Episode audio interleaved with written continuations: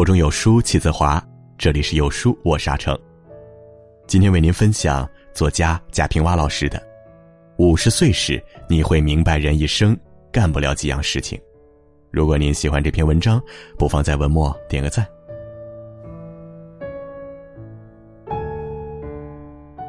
我今年五十岁，到了五十，人便是大人，寿便是大寿，可以当众说些大话了。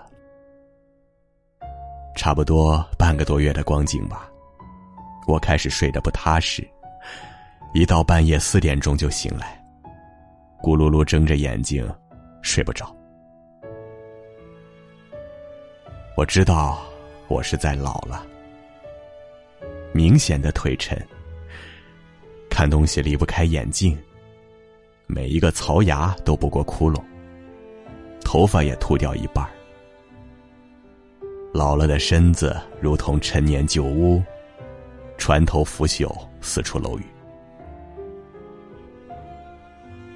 人在身体好的时候，身体和灵魂是统一的，也可以说灵魂是安详的，从不理会身体的各个部位。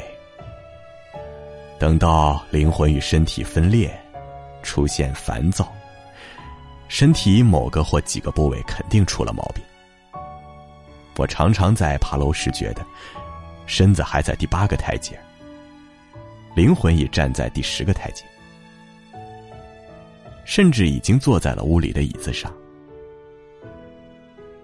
我真是害怕身体太糟糕了。灵魂一离开，就不再回来。往后再不敢熬夜了。即便是最好的朋友邀打麻将，说好放牌让我赢，也不去了。吃饭要讲究，胃虽然是有感情的，也不能只记着小时候在乡下吃的汤面和土菜。要喝牛奶。让老婆煲乌鸡人参汤，再是吃海鲜和水果。听隔壁老田的话，早晨去跑步，倒着跑。还有，蹲厕所时不吸烟，闭上嘴不吭声。勤搓裆部，往热里搓。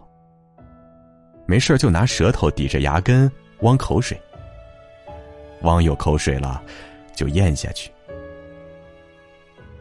级别工资还能不能高不在意了，小心着不能让血压血脂升高，业绩突不突出已无所谓了，注意腰间盘的突出。子女能考上大学，便是父母的孝顺孩子。现在，自己把自己弄健康了，子女才会亲近。人的一生到底做些什么事情呢？当五十岁的时候，你会明白，人的一生其实干不了几样事情，而且所干的事情都是在寻找自己的位置。性格为生命密码排列了定数，所以性格的发展就是整个命运的轨迹。不晓得这一点，必然沦为弱者。所以，我很幸福的过我的日子，不再提着烟酒去当官的门上磨蹭，或者报上自己的字画求当官的辅政。当然，也不再动不动坐在家里骂官，官让干什么事儿偏不干。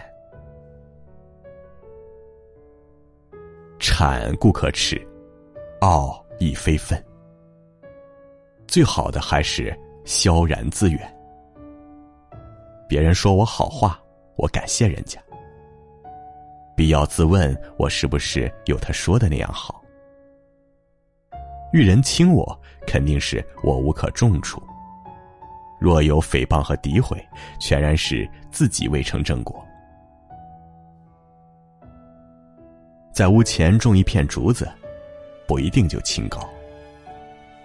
突然门前客人少了，也不是远俗了。还是平平常常着好。春到了，看花开。秋来了，扫落叶。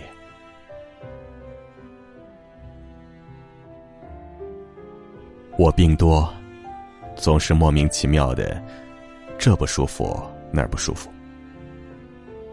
但病使我躲过了许多尴尬，比如有人问你应该担任某某职务啊，或者说你怎么没有得奖呀，没有情人呀？我都回答我有病。更重要的，病。是生与死之间的一种微调，它让我懂得了生死的意义，像不停的上着哲学课。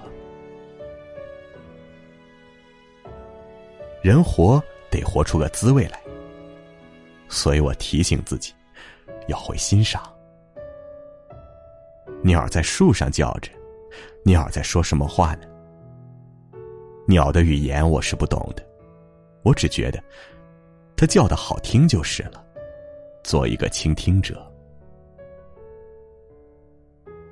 还有，多做好事，把做的好事当做治病的良方。不再恨人，对待朋友亦不能要求他像家人一样。钱当然还是要爱的，如古人说的那样，“巨大胸襟，爱小零钱嘛”。以文字立身，用字画养性。收藏古董，让古董也收藏我。不浪费时间，不糟蹋粮食。还是一句老话：平生一片心，不因人热。文章千古事，聊以自娱。